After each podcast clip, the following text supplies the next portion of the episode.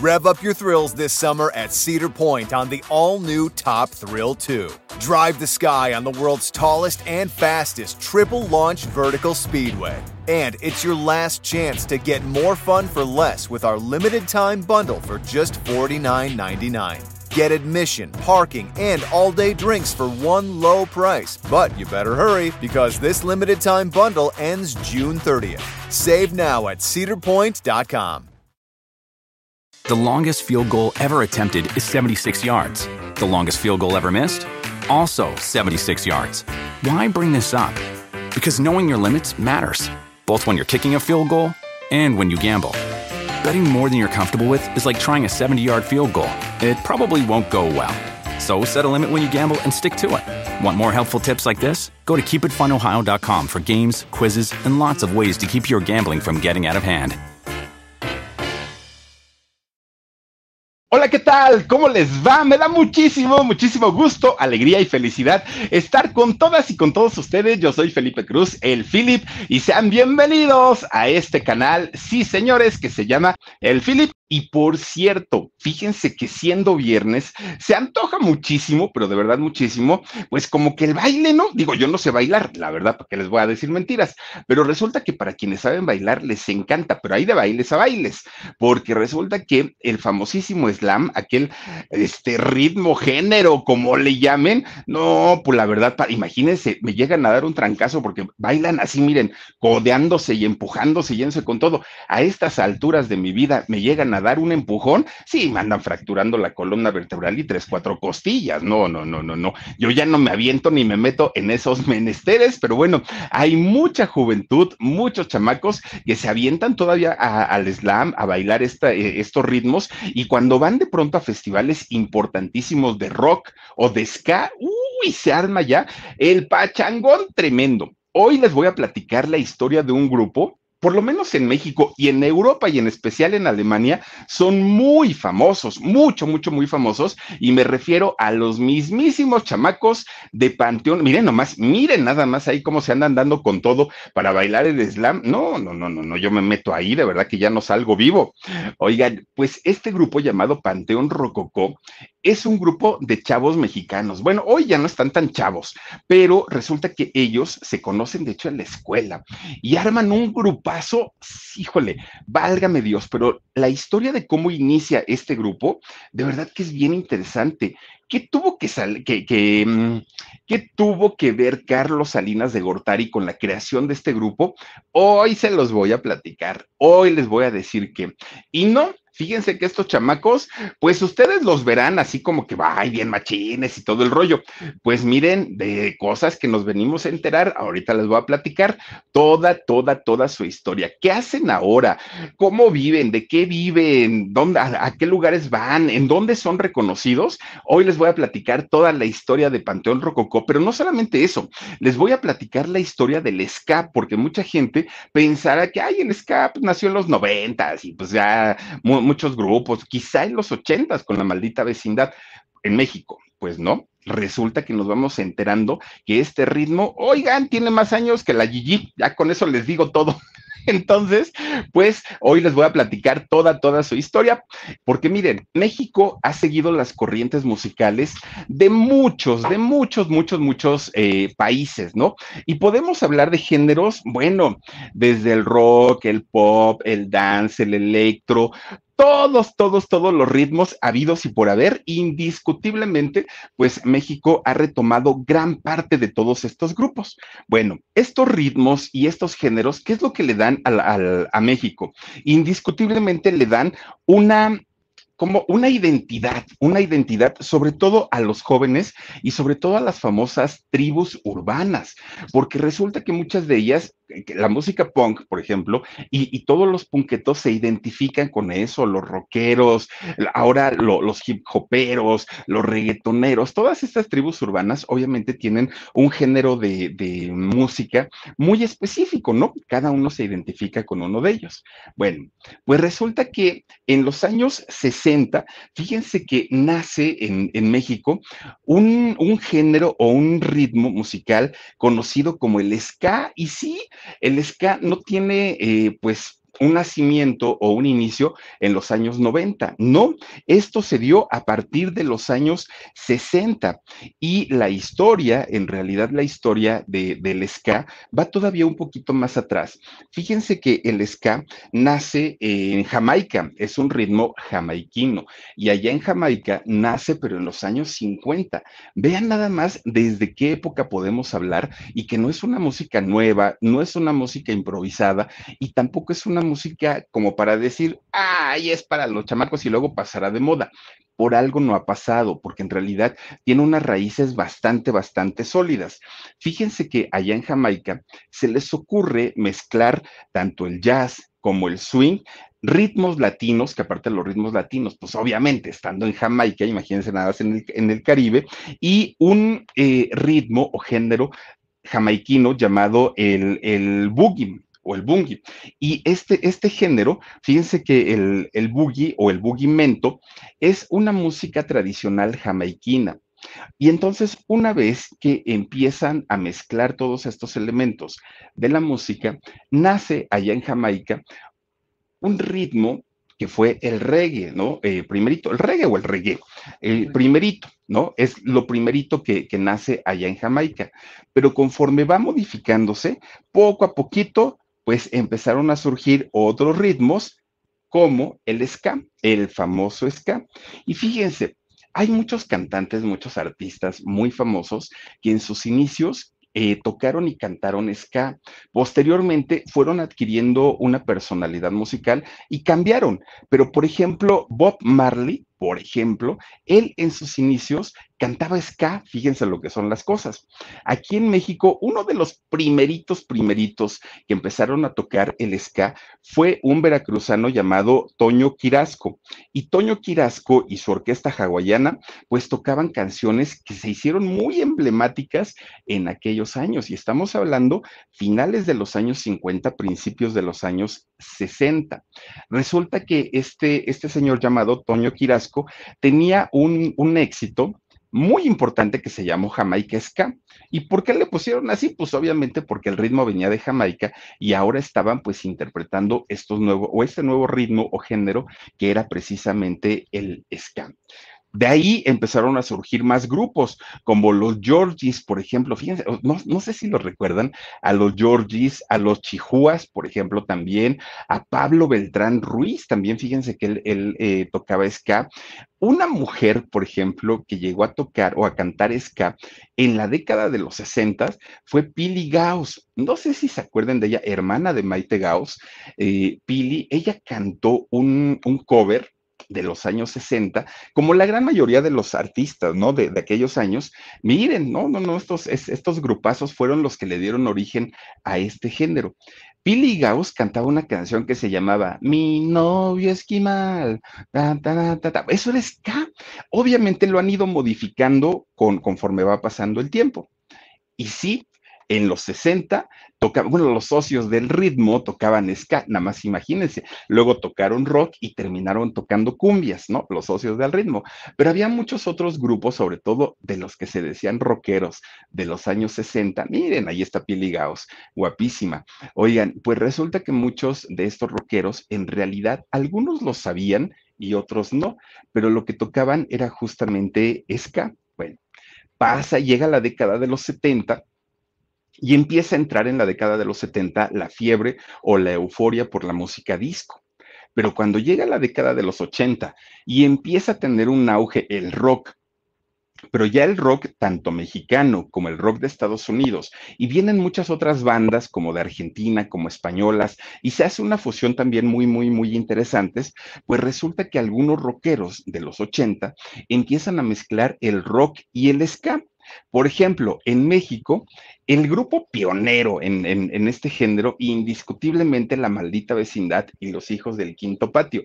Y es que se acuerdan ustedes, bueno, aquellas canciones del Solín, aquellas canciones del circo, aquella canción del Pachuco, todas esas canciones que interpretaba la maldita vecindad y los hijos del quinto patio, era una mezcla de reggae con ska. Era, era lo, que hacían. Bueno, perdón, de rock con ska, era lo que hacía la, la, maldita vecindad y los hijos del quinto patio. De hecho, este grupo de la maldita vecindad y los hijos del quinto patio nacen porque lo que querían era eh, generar ingresos para poder apoyar a las víctimas del terrible terremoto de 1985. Y la gente lo recibió, pero bueno, aplausos y ovaciones y bravos y hurras y todo. Tan es así que en aquellos años, que estamos hablando de 1985, cuando ni la radio, ni la televisión, ni la prensa, nadie, nadie daba un peso ni por el rock mexicano, ni por eh, géneros nuevos como el ska mezclado con el rock, bueno, pues resulta que la BMG, BMG Ariola, la, la disquera, dijo, ¿y estos quiénes son? Estos chavos, ¿no? De la maldita vecindad. No, pues son un grupo nuevo que están haciendo sus pininos y todo el rollo.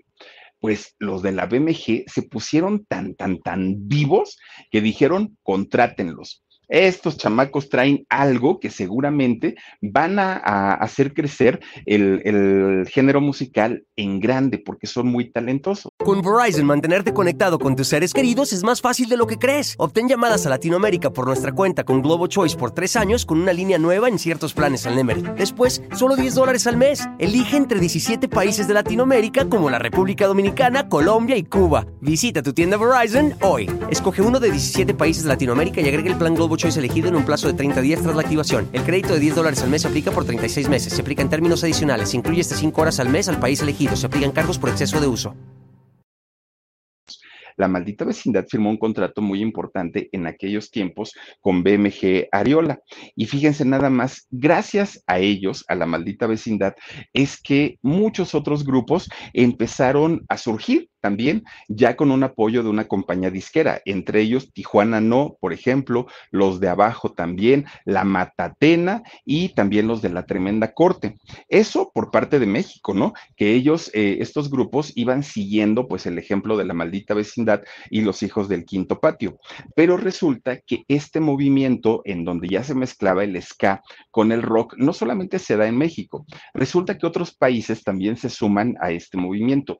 Por ejemplo, Argentina. En Argentina salen grupos como los eh, auténticos decadentes, que los auténticos decadentes, mm, eh, desmiéntanme si, si, si estoy mal, pero son aquellos que cantan, a mí me volvió loco tu forma de ser. ¿Son esos de Adani? Sí, son ellos, los auténticos decadentes. Bueno, pues resulta entonces que muchos otros, otros grupos empiezan a, seguir ahora el ejemplo de los auténticos decadentes, entre ellos los fabulosos Cadillacs, por ejemplo, ¿no? Y Vicentico.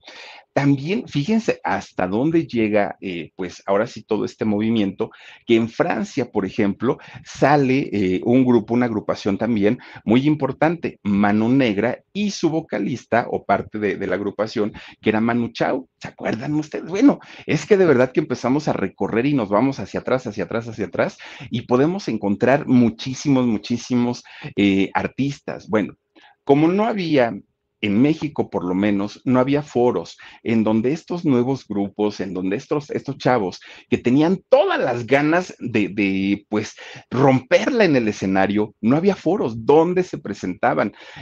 En el sur de la ciudad había uno que era Rocotitlán y párenle de contar, ¿no? Había otro que no me acuerdo cómo se llamaba, pero también, por ejemplo, el Foro Alicia. El Foro Alicia estaba, o está, no sé si siga todavía, estaba en Avenida Cuauhtémoc, por la glorieta de insurgentes, por esa altura más o menos, ahí estaba el Foro Alicia.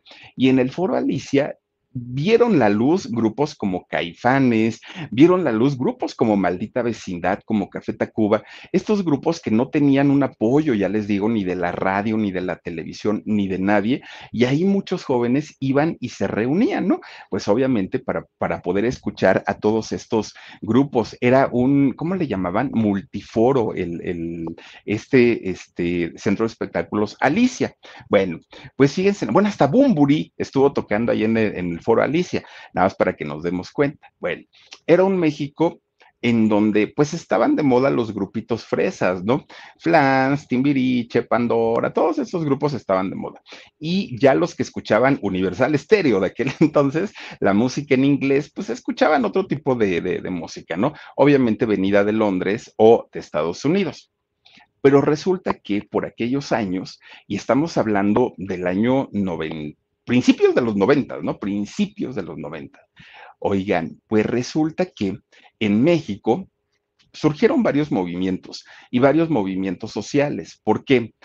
¿Se acuerdan ustedes que para aquel entonces de presidente estaba el terrorífico, terrorífico Carlos Salinas de Gortari, hoy calificado como, si no el peor, uno de los peores presidentes de México, odiado por la gran mayoría de los mexicanos, criminado, reprochado, en fin, muy mal calificado Carlos Salinas de Gortari.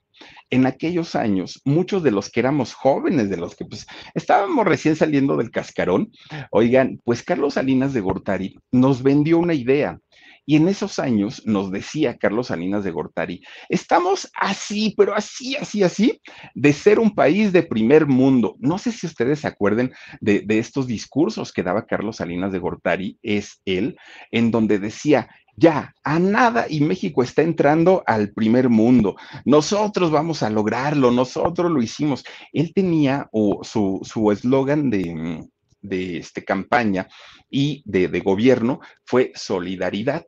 Ese era su, su, lema, ¿no? Porque todos nos teníamos que apoyar entre todos. Y bueno, este señor de verdad que nos vendió una idea que todo mundo decíamos, no, ahora sí con Salinas, qué bueno, todo va a estar bien. Pues miren, resulta que sale un grupo no, un grupo, un movimiento armado sale eh, en México del sur de los Altos de Chiapas. Pues resulta que era el Ejército Zapatista de Liberación Nacional y el subcomandante Marcos, que en aquel entonces se hizo famosísimo, famosísimo. Cuando Marcos, que estaba apoyando en aquel entonces todos estos movimientos a favor de los pobres, a, favor de los indígenas, a favor de todo lo que tuviera que ver con lo, segregado de la sociedad, deja en descubierto que en realidad lo que nos había vendido Salinas de Gortari, que era la idea de un país maravilloso, no era cierto, era puro atole con el dedo. Y entonces todo el mundo se enojó, porque aparte de todo, eh, estos muchachos del Ejército Zapatista de Liberación Nacional, el famoso STLN, tomaban estaciones de radio, eh, estaciones de televisión para poder difundir su mensaje. Fíjense que a mí me tocó estar en Grupo Imagen, no en el de ahora, no, no, no, en, el Grupo Imagen eh, de, de aquellos años, de los años 90, cuando manejaban Pulsar FM, manejaban Radioactivo y manejaban la XLA que hoy eh, es el 90.5 Imagen Noticias, 98.5 creo que es Reporte y la otra creo que ya ni existe, la XLA. Bueno, yo estaba ahí en las instalaciones cuando de pronto, oigan, empiezan a brincarse por, por la barda los encapuchados, ¿no? Eran los del Ejército eh, Zapatista de Liberación Nacional. Nos dejaron salir a quienes estábamos, yo no trabajaba ahí, estaba ahí de metiche, pero resulta que nos dejan salir, ¿no? Ya nos fuimos. Las instalaciones estaban por lo que hoy es el metro Aculco de la línea 9, no, 9 no, es de la línea, bueno, va de Iztapalapa a Garibaldi, esa línea del metro. Resulta que nos dejaron salir. Muchos nos quedamos viendo qué era lo que iba a pasar porque pensábamos que era como un atentado terrorista o algo así. No, en realidad eran estos señores que tomaron las instalaciones y dieron discursos a través de las estaciones de radio. Bueno, pues miren, cuando ellos salieron, a mí me sorprendió mucho porque había un grupo de jóvenes eh, que les hicieron valla para que ellos pudieran irse sin que la policía los detuviera. Y a mí se me hizo muy raro porque eran jóvenes, todos ellos como de preparatoria más o menos, que estaban apoyando al Ejército Zapatista de Liberación Nacional. ¿Por qué? Porque resulta que estos jóvenes y no solamente me refiero a los que apoyaron, eh, apoyaron en aquel momento este movimiento, sino todos los jóvenes que se dieron cuenta que Carlos Salinas de Gortari nos había dado a tole con el dedo, que nos había mentido, que no estábamos a un paso de ser del primer mundo, sino estábamos a un paso de una crisis económica tremenda que derivó en una eh, devaluación de la moneda. Nos fue muy mal, muy, muy, muy mal, ¿no? con, con el sexenio de Carlos Salinas de Gortari. Los jóvenes, es, más que nadie, nadie, más que los adultos, los jóvenes estaban muy enojados porque el, futuro para los jóvenes se vislumbraba oscuro, se vislumbraba sin, sin futuro, sin porvenir. Y muchos de ellos decían, ¿y de qué sirve que vaya yo a la escuela? ¿Y de qué sirve que esté trabajando? Si mi dinero ya no vale, porque antes valía 20 veces más de lo que vale ahora y no puede ser posible. Los jóvenes estaban muy, muy, muy, muy molestos, el corazón roto como ahora, ¿no? Pues prácticamente igual, prácticamente lo mismo, viviendo de la esperanza. Miren, pasa el, tiempo y este movimiento del Ejército Zapatista de Liberación Nacional en contra de, de, pues todas las injusticias que ellos veían en aquel momento y que internacionalmente fueron aplaudidos, pues dio origen a muchos otros movimientos sociales, muchos.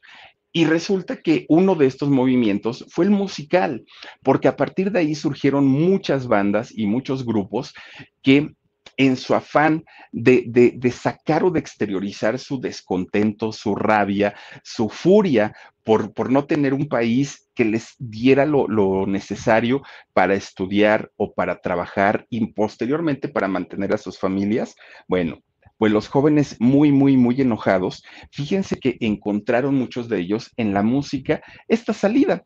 Esta salida, miren, ellos eran los del Ejército Zapatista de Liberación Nacional.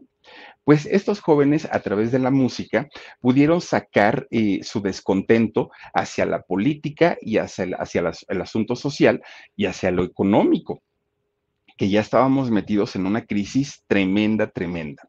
Bueno, pues en este contexto de el, disgusto o el descontento de los jóvenes, fíjense que un día eh, había, bueno, hay varias preparatorias aquí en la Ciudad de México.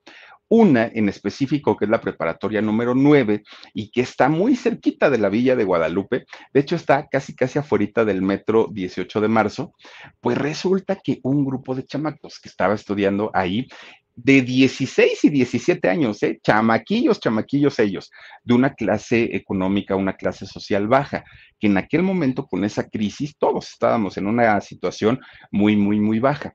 Pues total, estos chamacos se juntan ¿no? Varios, de hecho, se juntan como 15 chamacos. Con Verizon, mantenerte conectado con tus seres queridos es más fácil de lo que crees. Obtén llamadas a Latinoamérica por nuestra cuenta con Globo Choice por tres años con una línea nueva en ciertos planes al Nemery. Después, solo 10 dólares al mes. Elige entre 17 países de Latinoamérica como la República Dominicana, Colombia y Cuba. Visita tu tienda Verizon hoy. Escoge uno de 17 países de Latinoamérica y agrega el plan Globo Choice elegido en un plazo de 30 días tras la activación. El crédito de 10 dólares al mes se aplica por 36 meses. Se aplica en términos adicionales. incluye este 5 horas al mes al país elegido. Se aplican cargos por exceso de uso.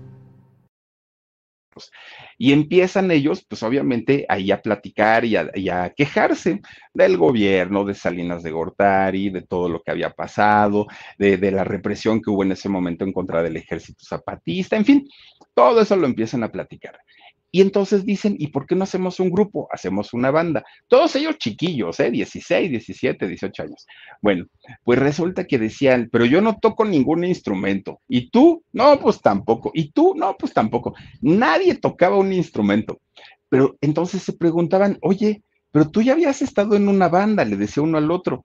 Ah, sí, pero pues yo nomás ahí de mirón, porque pues en realidad yo no tocaba. Ah, y el otro y el otro, pues se dieron cuenta que nadie tocaba, nadie, nadie. Pues con todo y todo, fíjense que empiezan ellos a mm, buscar la forma de aprender, eran las ganas que tenían ellos. Fíjense que uno, uno de los eh, primeros muchachos que levantó la mano como para, para decir si hay que formar un grupo fue Irán Paniagua.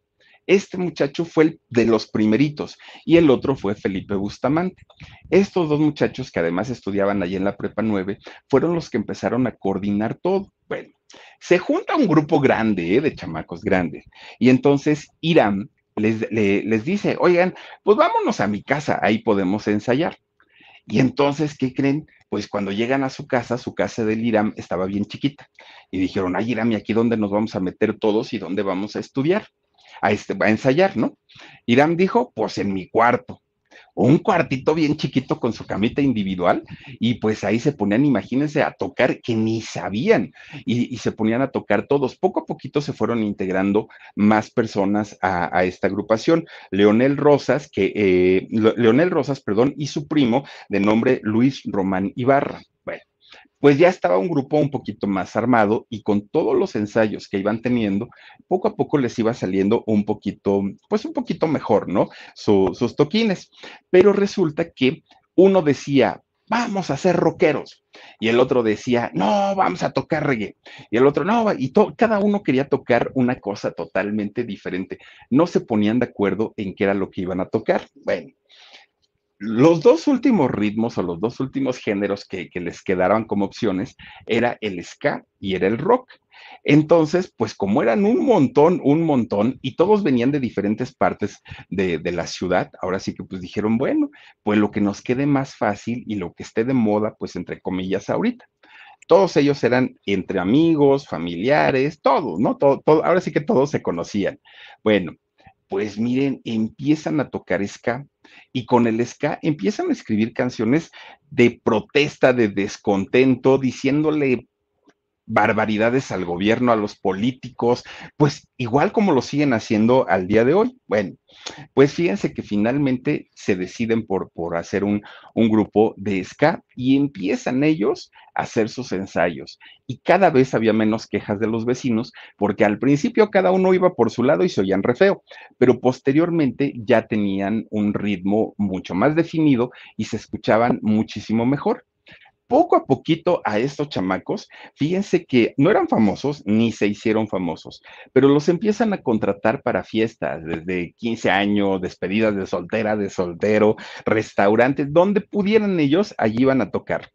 ¿Y qué creen? Pues que ellos ya estaban tocando y no tenían nombre. Pues ellos decían, ¿cómo nos vamos a llamar? ¿Cómo, cómo, cómo? Pues un día que fueron a tocar a un restaurante, ahí estaban, ¿no? Y entonces había un maestro de ceremonias. Y entonces el maestro de ceremonias pues les pregunta, oigan, ya los voy a anunciar, ¿cómo les digo? Ay, Dios mío, se empiezan todos a rascar la cabeza. ¿Cómo nos ponemos? ¿Cómo nos ponemos? Pues todos hablaban y todos opinaban y todos decían, y de repente alguien que grita, nos llamamos los homosexuales del apocalipsis, que gritan, oigan, y que así los presenta el maestro de ceremonias. Señores y señoras, con ustedes, los homosexuales del apocalipsis. Todo el mundo se quedó en silencio porque dijeron, ¿es en serio o están bromeando? Bueno, salen estos muchachos ya a la, fiesta finalmente y en cuanto empiezan a tocar sus instrumentos y arman todo el revuelo que hicieron, bueno, pues no tenía nada que ver el nombre que se habían puesto con el tipo de música que estaban tocando, ni con su imagen, ni con su comportamiento, con nada, con nada, con nada tenía que ver. Y es que no necesariamente un homosexual tiene que ser afeminado, ni mucho menos, no. Pero la gente en aquel momento, y estamos hablando del año 95, pues obviamente tenía otro concepto. Y entonces cuando, cuando el maestro de ceremonias, y ahora con ustedes, los homosexuales del apocalipsis, ellos pensaron que iba a salir quizá un grupo de chicas eh, otra cosa, ¿no? Y cuando ven que salen estos, pues se quedaron de a seis. Bueno, terminan de cantar, bueno, empieza el pleitazo entre ellos. ¿A quién se le ocurrió decir ese nombre que ni nos gusta, cómo crédito? Bueno, se armaron ahí de pleito entre todos, ¿no? Y dijeron, nunca más nos volveremos a presentar con ese nombre. Les pasa lo mismo después, ahí van a otra fiesta, pero no tenían todavía el nombre puesto pues le dicen igual, oigan, ¿cómo los voy a presentar? Porque ya vamos a, salir. Y empiezan, ¿cómo, cómo, Dios mío? Bueno, imagínense que estaban a punto de decir, los somos otra vez, ¿no? El mismo nombre, pues dijeron, no, no, no, no, no, ya no. Bueno, pues les, les ponen los aguamala, así, aguamala, y entonces salen a tocar ya un poquito más tranquilos porque dijeron, bueno, el nombre ya no está tan, tan, tan gráfico, ¿no? Y resulta que tampoco les gustó. Dijeron, ay, no, pero Aguamala como que está muy, muy loco, ¿no? Pues resulta que Darío, uno de los integrantes, recién había terminado de leer un libro un libro que se llama Los caracoles amorosos y el cocodrilo solitario del Panteón Rococó. Así se llama el libro, ¿eh? tal cual. Ese, fíjense que es un libro que lo escribió en 1985 Hugo Argüelles. En el 81, perdón, lo escribió Hugo Argüelles. Bueno, pues entonces Darío les dice, Panteón Rococó suena muy padre, suena muy interesante. Y dijeron ellos, no, es que Panteón es triste, Panteón es muy duro, o sea, el nombre, ¿no? Es muy duro y aparte, pues sí, es como nostálgico. Y dijeron, bueno, pero, pero Rococó ya suena como más de fiesta. Pues dijeron, es que esa es nuestra personalidad.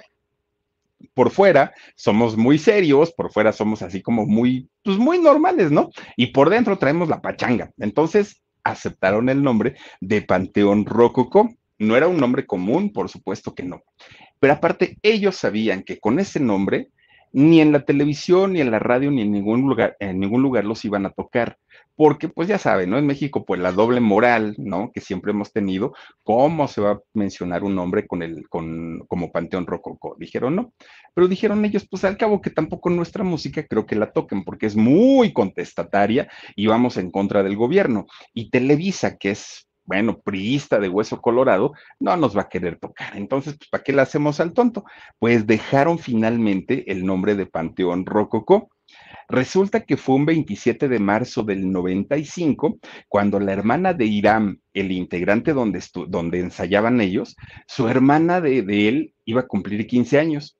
Y ya saben, ¿no? Pues que estaban ensayando el, el vals y todo el rollo, pero no tenían un grupo para amenizar la fiesta. Y entonces, pues dijeron ellos, ay, nosotros vamos y no cobramos, ¿no? Bueno, pues con tal de que nos den un cartón de cervezas, dijeron ellos.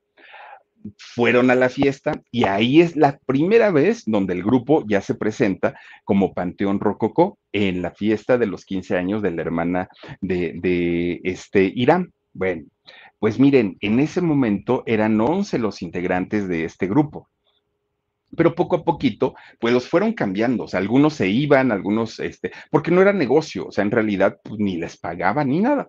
Muchos decían, no, yo ya tengo que seguir mi escuela, no, pues yo ya no me dejaron mis papás. Muchos se fueron, otros llegaron y así se la fueron pasando. Pero lo que sí es un hecho es que hasta el día de hoy, oigan, los que empezaron con el nombre de Panteón Rococó hasta el día de hoy son los mismos, son los originales y siguen tocando y siguen cantando este, juntos. Luis Román Ibarra, ¿no? El vocalista o también llamado el doctor Shenka. Él, el mero mero, ¿no? Pero que originalmente no lo era. Fíjense que él, hoy por hoy, es el vocalista y el líder y el fundador de la banda, uno de los líderes, ¿no? Pero fíjense que al inicio él solamente tocaba la guitarra, él no cantaba pero el vocalista que tenían en aquel momento, ájale, era bien chupirú, le encantaba, ¿no? Entonces de repente, pues no llegaba, oigan, no voy a ir al ensayo, oye, pues que no es ensayo, vamos a ir a tocar a un restaurante, ah, sí, pero no puedo, y al fin que nos pagan bien poquito, miren, ahí está el, el doctor Shenka. Bueno, pues resulta que decían, Ready for a new and exciting career challenge? At DHL Supply Chain, you're part of a team committed to creating innovative solutions for some of the biggest brands in the world. We're recognized as a best place to work, where people are valued, supported, and respected. DHL Supply Chain is hiring for a wide range of salaried operational and functional roles. Previous experience in logistics is welcome, but not required. All opportunities, no boundaries. DHL Supply Chain. Apply today at joindhl.com. es que no podemos estarlo esperando todo el tiempo o llega tarde o no viene el otro vocalista. Y entonces, pues ya desesperados, estos muchachos le dijeron al doctor Shenka, bueno, tú, este Luis Román Ibarra, vas a, seguir tocando tu guitarrita, pero también canta, porque no lo haces mal. Y pues ya cuando encontremos otro vocalista, pues ya vienes y este, y, ya que venga y él, se encargue de cantar. Bueno, pues resulta que le, empezó a gustar al doctor Shenka salir y estar este, cantando, que pues se quedó. Finalmente se quedó como el vocalista, pues ya el, el original. Bueno, pues resulta que todos los demás vocalistas, cuando empezaban a ensayar, cuando empezaban a, este, a, trabajar, la gran mayoría eran muy indisciplinados, pues eran muy chavillos, eran jóvenes, no era un negocio, porque pues aparte no lo veían como, ay, tenemos una compañía disquera, ni mucho menos. Para ellos era solamente pues, pues el rollo de, de salir a tocar por diversión. Entonces, pues resulta que estos muchachitos sí eran muy, muy, muy incumplidos.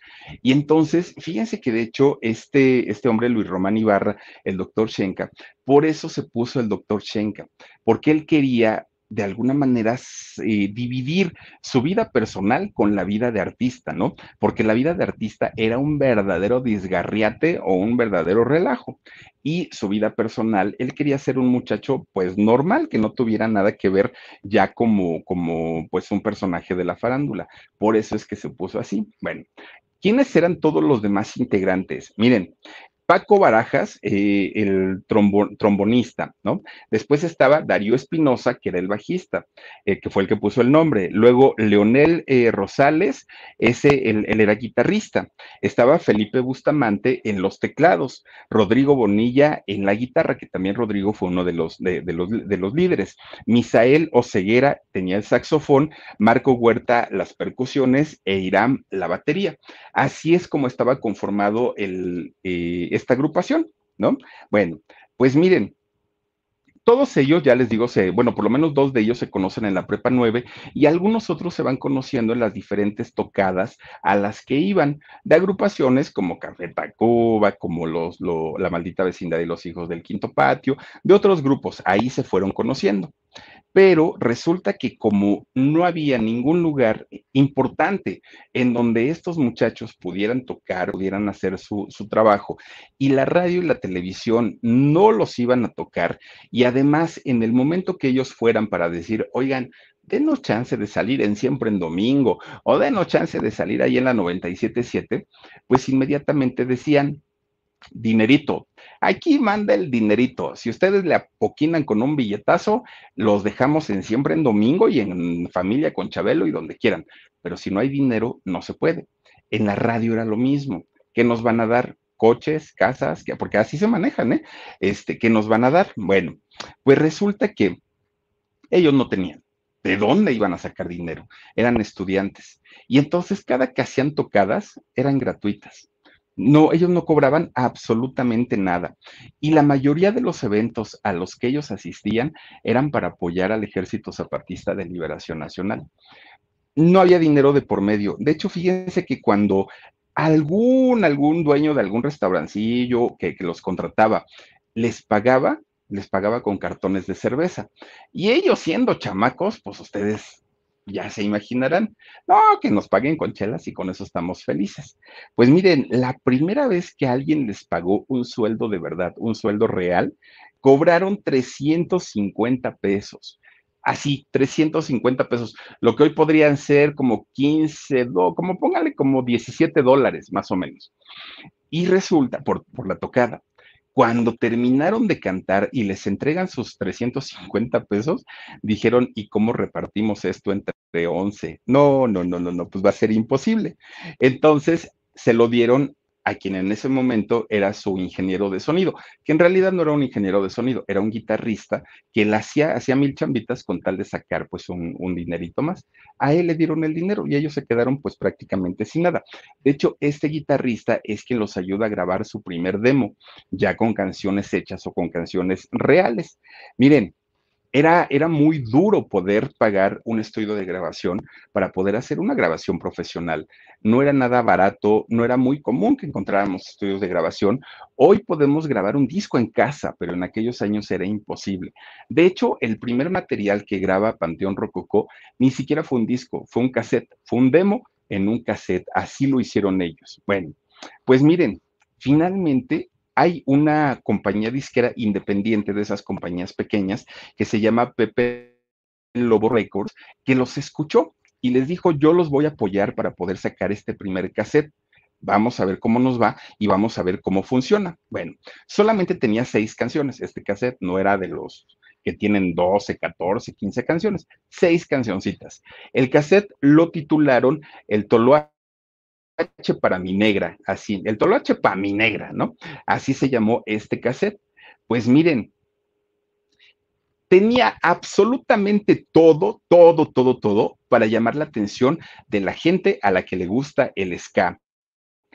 Tenía ritmo, buena voz, fuerza y sobre todo tenía un mensaje de lucha antirracista y un mensaje de paz que es finalmente lo que las tribus urbanas en muchos casos buscan para sentirse identificados.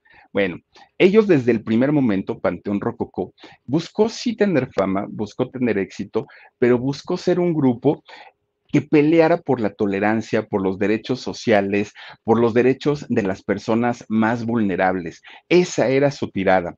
Y resulta que ya con este primer cassette que habían grabado, pues ellos tratan de colocarlo en donde pudieran.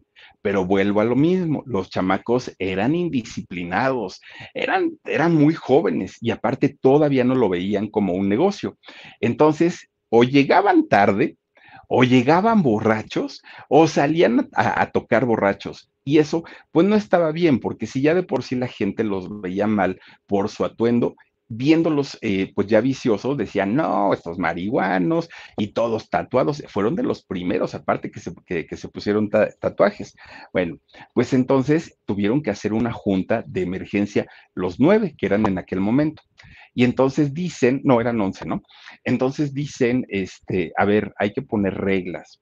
Sí, dinero no hay, no estamos cobrando todavía, pero le tiramos a que en algún momento pues nos empiece a ir bien pero nunca nos va a ir bien si nosotros seguimos de borrachos, faltando, llegando tarde. Tenemos que ver esto como un verdadero trabajo. Entonces, ahora es el momento. El que quiera irse porque crea que no va a poder con estos nuevos reglamentos, que se vaya sin mayor problema. Pero el que crea que esto puede funcionar, quédense. Dos de ellos dijeron, ay, no, yo creo que a mí lo que me gusta es el alcohol y las mujeres dijeron, vámonos, vámonos, vámonos se fueron dos, se quedaron nueve. Pues con estos nueve fue más que suficiente, porque a partir de ese momento, bueno, empiezan a mover este primer cassette que habían tenido y les empieza a ir bien en los lugares que eran específicos para tocar el ska. Miren, ellos sabían que no podían quedarse solamente así, que tenían que ir por más, ¿no? Ellos, ellos era lo que buscaban. Bueno, pues finalmente ya sin dos integrantes, ya se habían quedado los que en realidad estaban comprometidos con, con, el grupo, enderezan el rumbo de la agrupación y entonces es cuando finalmente dijeron, ahora sí, vamos a darle con todo, con todo.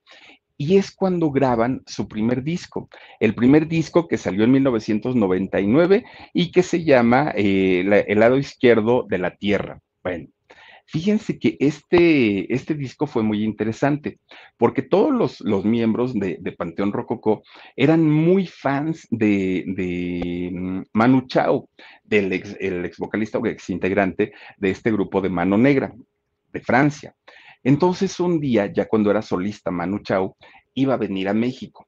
Y a través de la disquera, todos los de Panteón Rococó le, le, dijeron al de la disquera, por favor, ármanos una reunión con Manu Chao, queremos conocerlo, queremos platicar con él, queremos no sé qué tanto. Pues total, se las cumplieron. Y la reunión fue allá en el, en el Chopo. Y entonces, pues eh, estando dentro del Chopo, estos llegan con discos, playeras, con todo de Manu Chao, fírmanos en fans, ¿no? ellos finalmente. Y entonces ya después de platicar un rato, ya les dijeron, bueno, es que nosotros también somos músicos, nosotros somos músicos de ska y queremos saber tu opinión. Cuando escucha el material, Mano Chao dijo, esto es una belleza.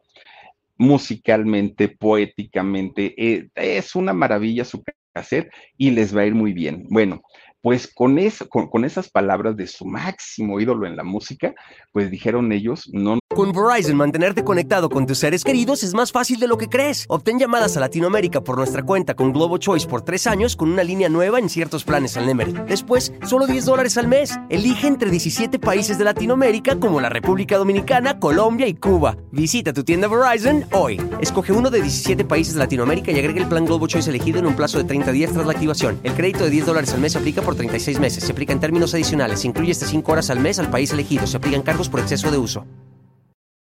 Nos podemos dejar caer.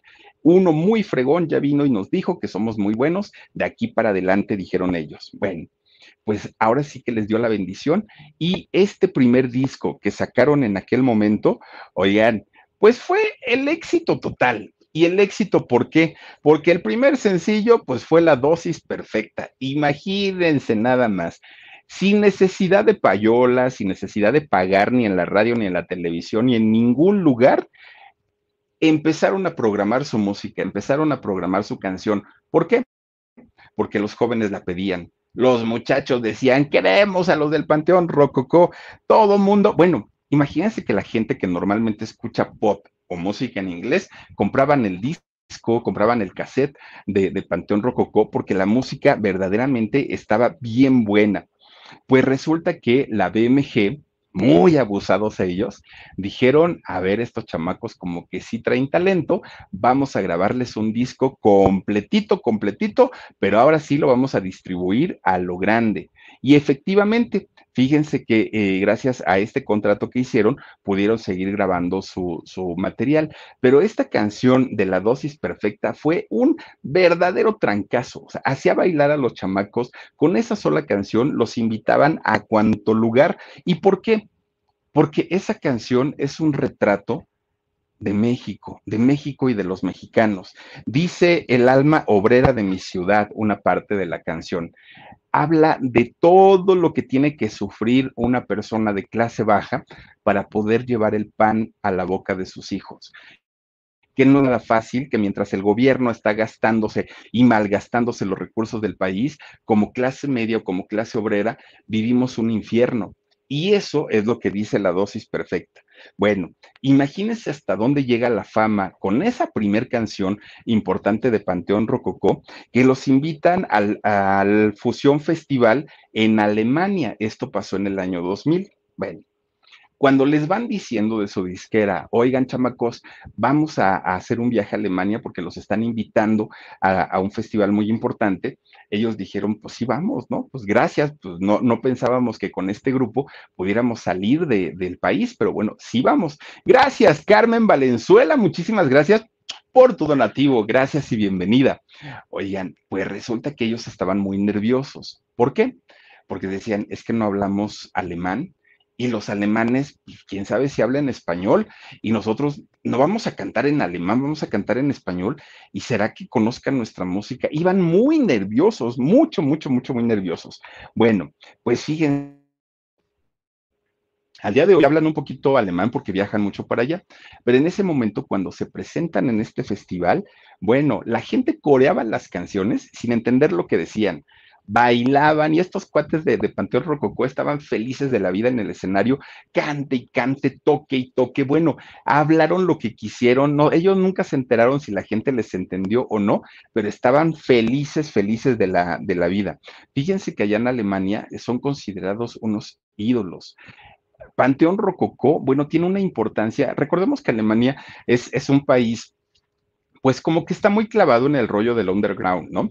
Entonces, eh, es, este tipo de agrupaciones son muy, muy, muy bien recibidas allá justamente. Y entonces, eh, en Alemania los consideran una agrupación bastante, bastante eh, importante. Pero fíjense, así como les ha ido bien en Alemania, un día, fíjense que eh, andaban en un carro que rentaron, ¿no?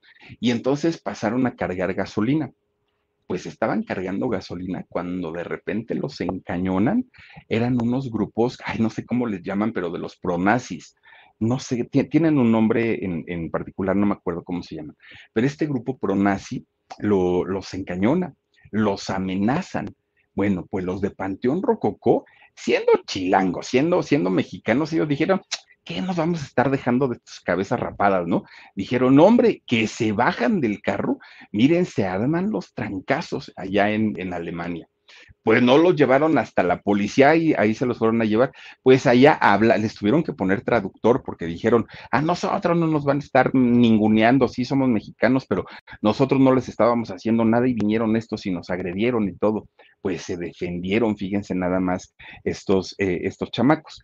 Otro día, estaban en un hotel, igual allá en Alemania, no les digo que allá en Alemania son una, una sensación, estaban allá en Alemania. Pues resulta que salen a caminar, dijeron ellos, ahí vamos a conocer, ¿no? Por ahí, pues, a ver qué nos encontramos. Bueno, pues se encuentran un, un, lugar bien bonito, era como un terreno grandotote, pastito, bien bonito, bien bonito, y dijeron ellos, ahí vamos, como un campo de golf, y dijeron, vamos a entrar para ver cómo, cómo está más allá, ¿no? Pero estaba enrejado, bueno, tenía como esas eh, de púas, ¿no? Alambre de púas. Y tenía un letrero de no pasar, así de alto, stop, ¿no? Que cualquier, de cualquier nacionalidad uno lo puede entender pero resulta que todo lo demás estaba en alemán, lo, lo, que estaba escrito. Pues como no entendieron, pues dijeron, ay, pues, pues como no entendemos, tenemos pretexto. ahí van y se meten, ¿no? Caminando despacito para que no los vieran. Dijeron, quién sabe qué, qué habrá más adelante.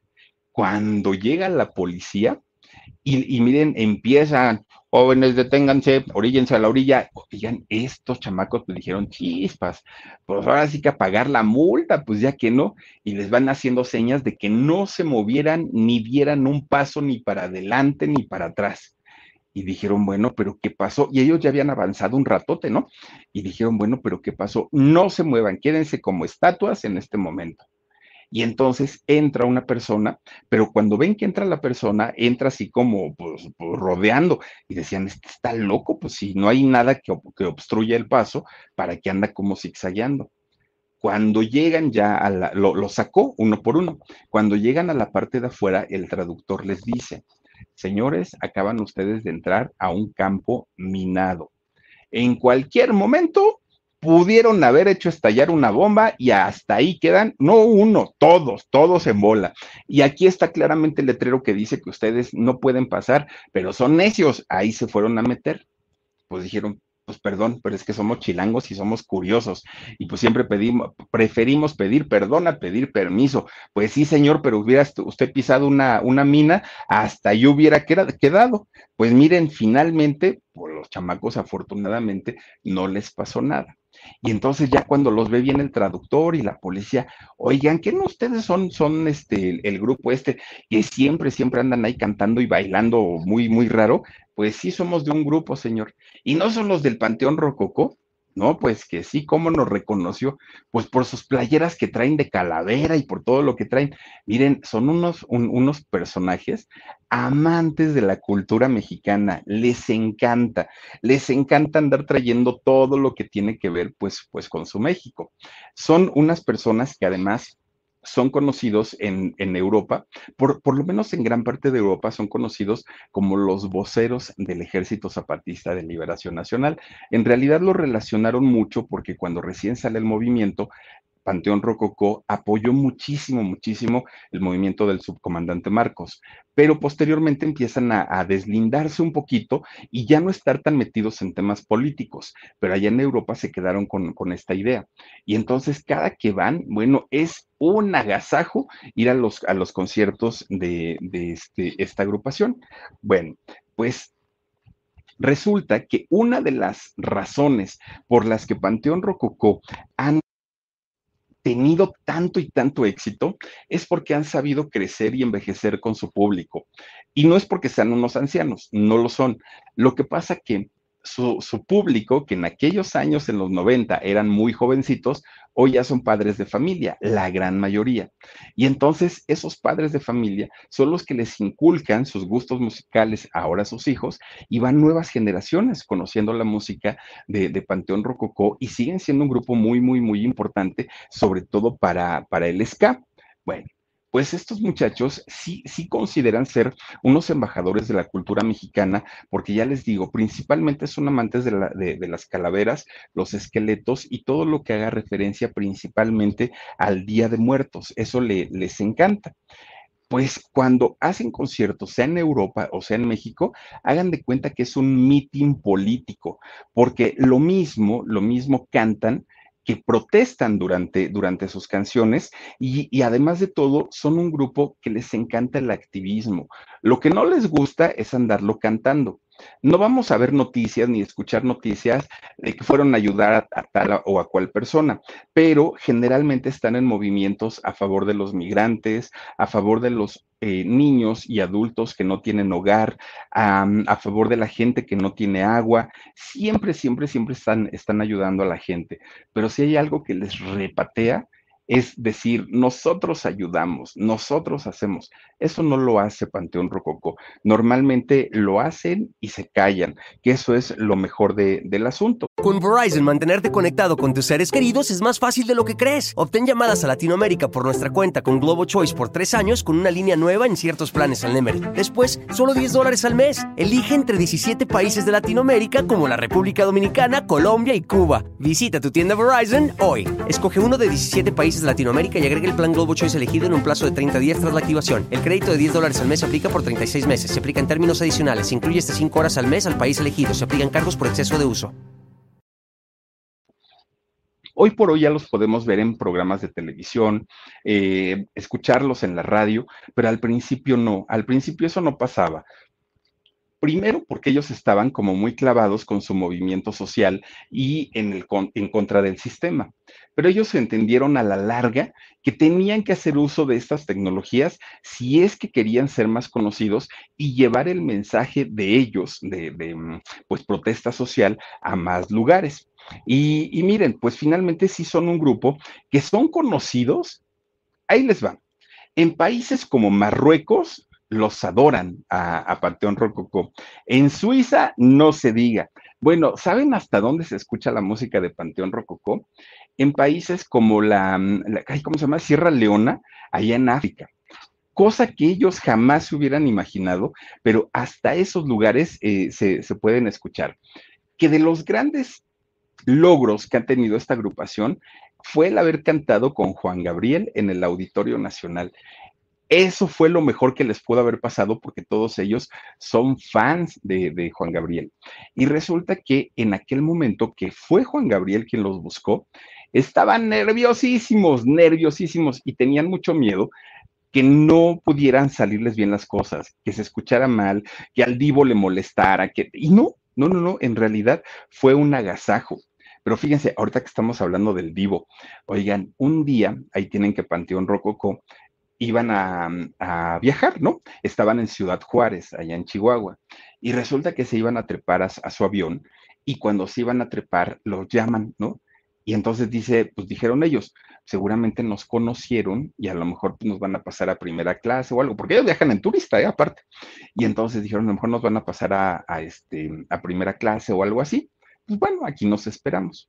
Y de repente llega un señor así bien con su corbatín y les dice, oigan, les quiero pedir un favor. Ah, sí, está bien, con todo gusto.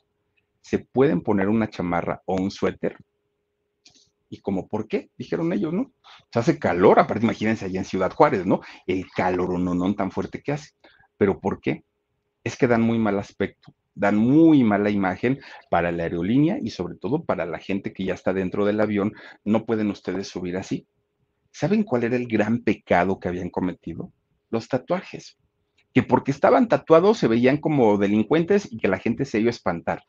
Pues peor tantito porque empezaron a criticar esa, esa situación y dijeron, no puede ser que en este 2000 y ah, esto pasó por ahí del 2014, fue cuando pasó lo del avión.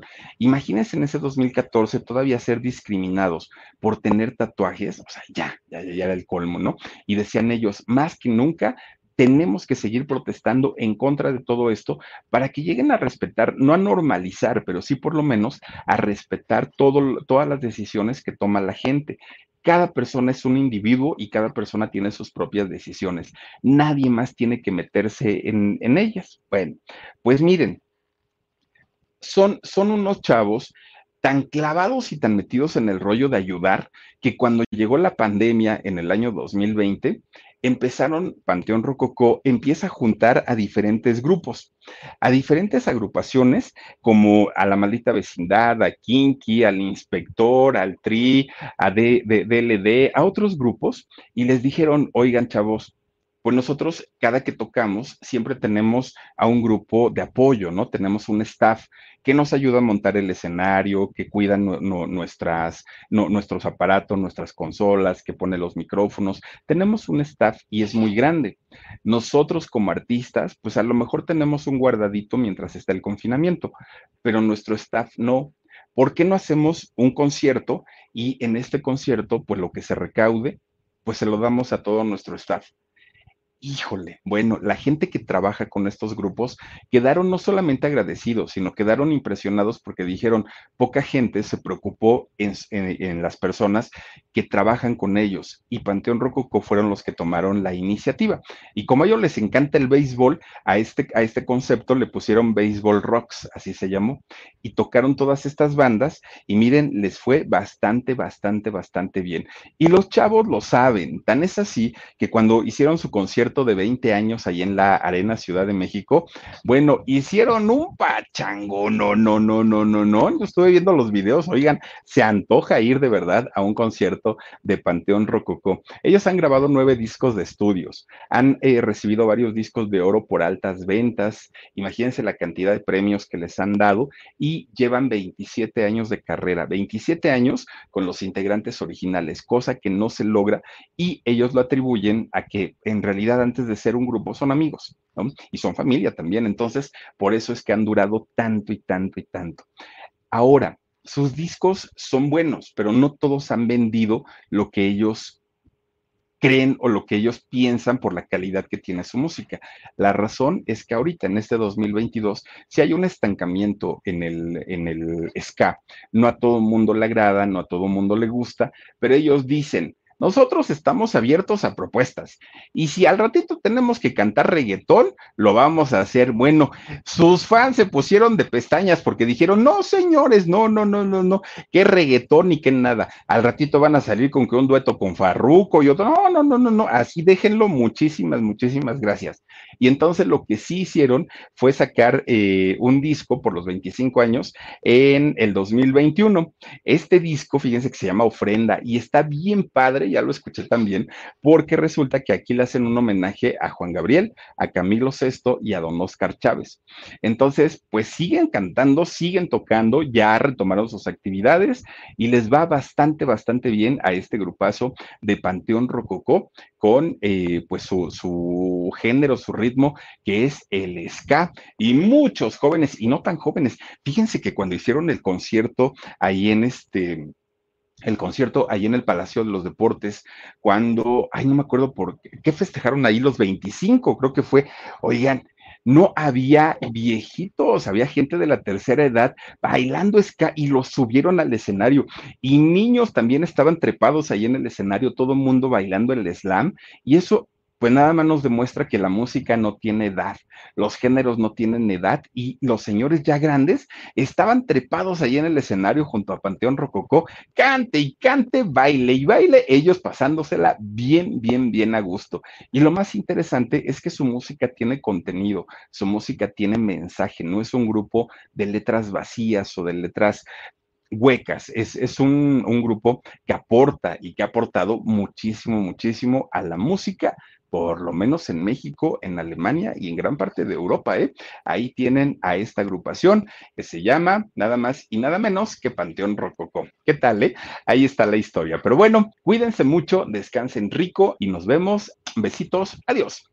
Let go with ego. Existen dos tipos de personas en el mundo: los que prefieren un desayuno dulce con frutas, dulce de leche y un jugo de naranja, y los que prefieren un desayuno salado con chorizo, huevos rancheros y un café. Pero sin importar qué tipo de persona eres, hay algo que a todos les va a gustar. Los crujientes y esponjosos Ego Waffles. Ya sea que te guste un desayuno salado, con huevos o salsa picante encima de tus waffles, o seas más dulcero y los prefieras con mantequilla y miel. Encuéntranos en el pasillo de desayunos congelados. Lego with Ego. Con Verizon, mantenerte conectado con tus seres queridos es más fácil de lo que crees. Obtén llamadas a Latinoamérica por nuestra cuenta con Globo Choice por tres años con una línea nueva en ciertos planes al Nemery. Después, solo 10 dólares al mes. Elige entre 17 países de Latinoamérica como la República Dominicana, Colombia y Cuba. Visita tu tienda Verizon hoy. Escoge uno de 17 países de Latinoamérica y agrega el plan Globo Choice elegido en un plazo de 30 días tras la activación. El crédito de 10 dólares al mes se aplica por 36 meses. Se aplica en términos adicionales. Se incluye hasta 5 horas al mes al país elegido. Se aplican cargos por exceso de uso.